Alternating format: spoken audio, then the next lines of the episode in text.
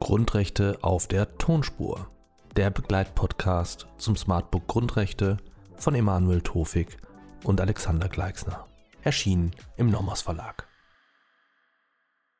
Meine sehr verehrten Damen und Herren, herzlich willkommen zum nächsten Video, das die Eigentumsfreiheit betrifft, Artikel 14 Absatz 1 Grundgesetz und hier insbesondere zur Nassausschließungsentscheidung des Bundesverfassungsgerichts, bei dem es um die Abgrenzung von Inhalts- und Schrankenbestimmungen und Enteignungen geht.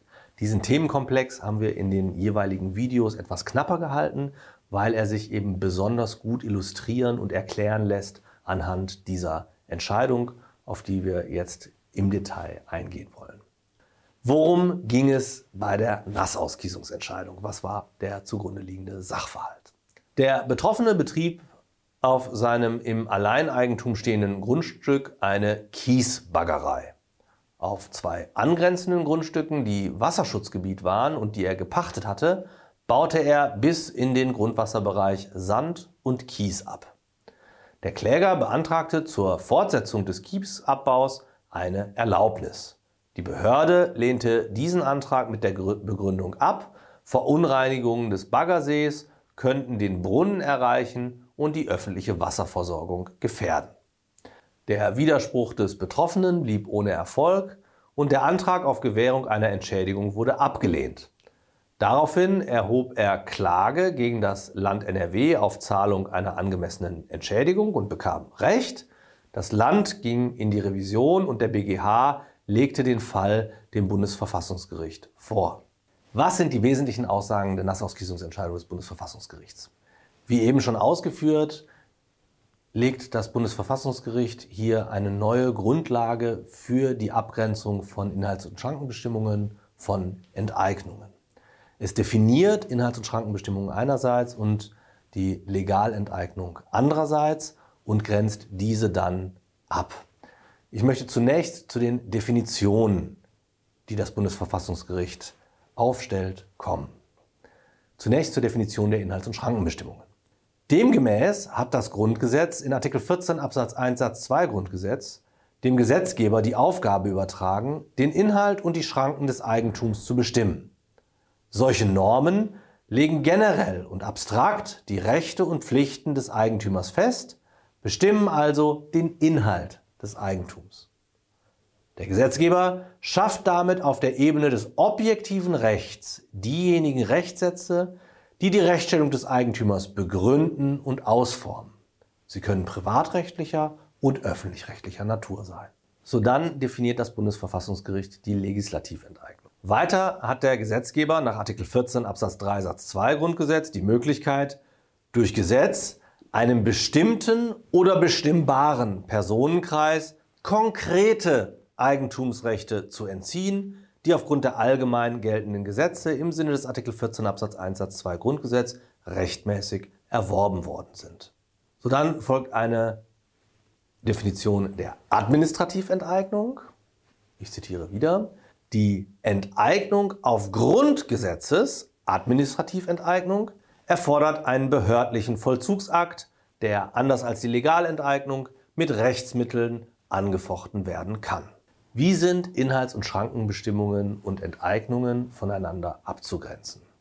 Zunächst einmal, warum ist es eigentlich notwendig, dass wir sie abgrenzen? Nun, es gibt unterschiedliche Anforderungen an die Rechtfertigung. Bei Enteignungen stoßen wir auf sehr strenge formelle und materielle Anforderungen an die verfassungsrechtliche Rechtfertigung, während wir weniger strenge Anforderungen stellen an die Rechtfertigung von Inhalts- und Schrankenbestimmungen. Bei den Enteignungen gibt es darüber hinaus eine Entschädigungspflicht, wie wir im letzten Video haben sehen können, und außerdem eine spezielle Rechtsweggarantie zur ordentlichen Gerichtsbarkeit, die wir bei den Inhalts- und Schrankenbestimmungen so nicht kennen. Das bedeutet, dass es wichtig ist, Inhalts- und Schrankenbestimmungen einerseits und Enteignungen andererseits voneinander abzugrenzen.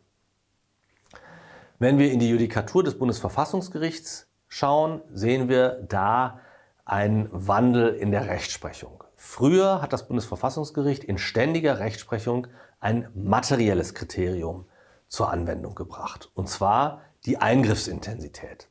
Die Eingriffsintensität war maßgebliches Kriterium für die Differenzierung, für die Abgrenzung von Inhalts- und Schrankenbestimmungen einerseits und äh, Enteignungen andererseits.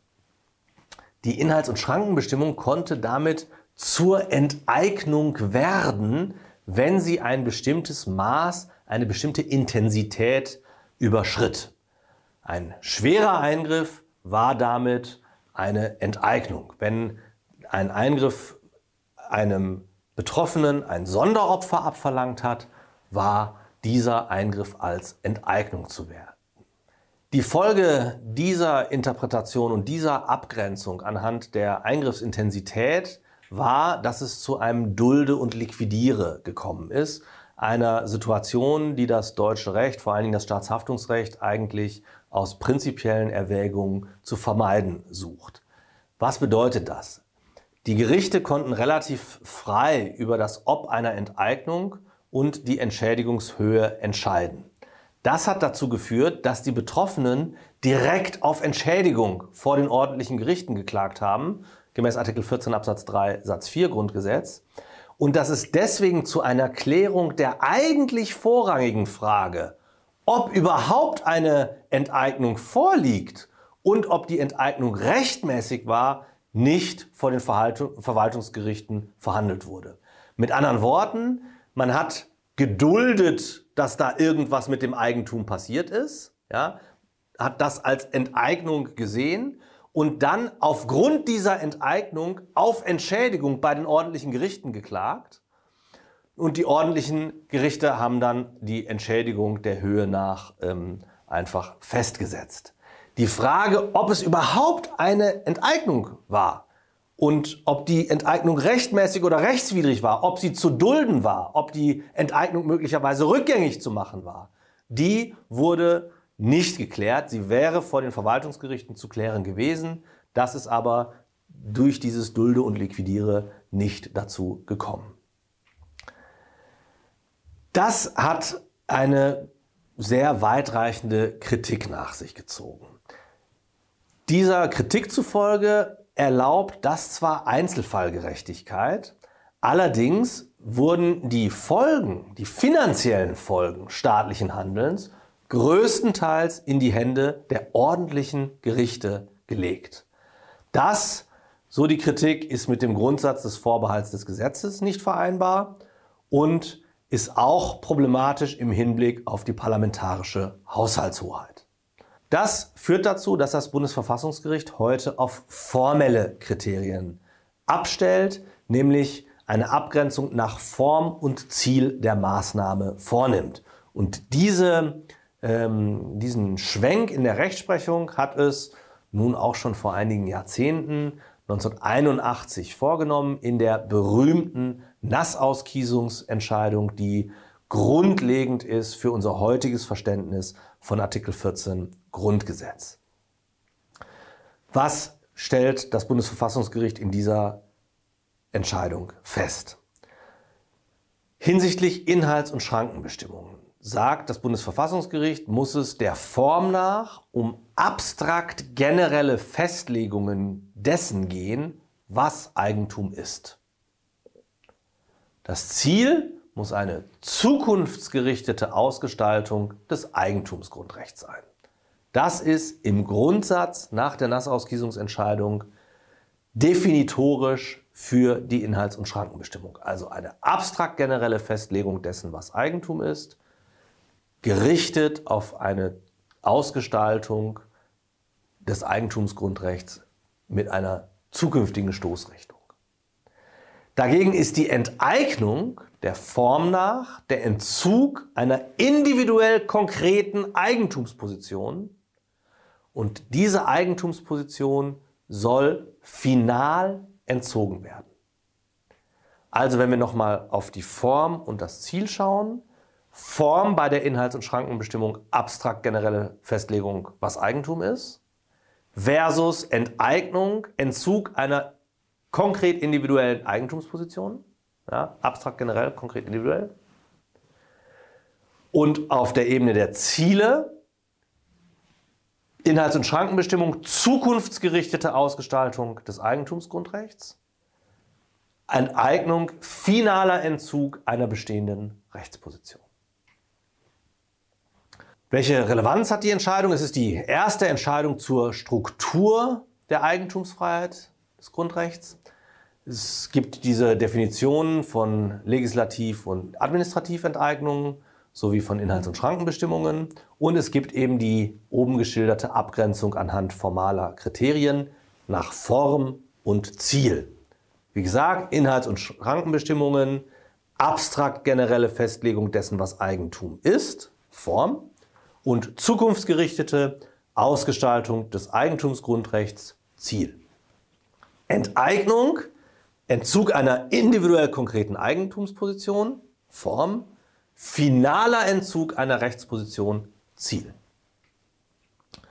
Daneben nimmt das Bundesverfassungsgericht auch Stellung dazu, inwieweit der Gewerbebetrieb durch die Eigentumsfreiheit geschützt wird.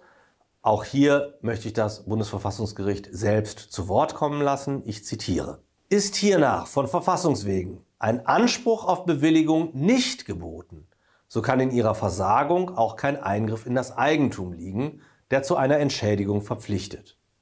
Die Überleitungsvorschrift ist somit für Nassauskiesungen die unter der Geltung des früheren Rechts begonnen wurden, eine angemessene und den Belangen des Betroffenen hinreichend Rechnung tragende Regelung.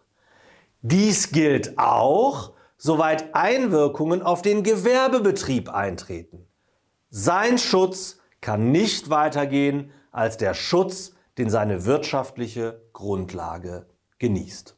Soweit, meine sehr verehrten Damen und Herren, zur Nassauskiesungsentscheidung und zur Abgrenzung von Inhalts- und Schrankenbestimmungen und Enteignungen. Vielen Dank für Ihre Aufmerksamkeit.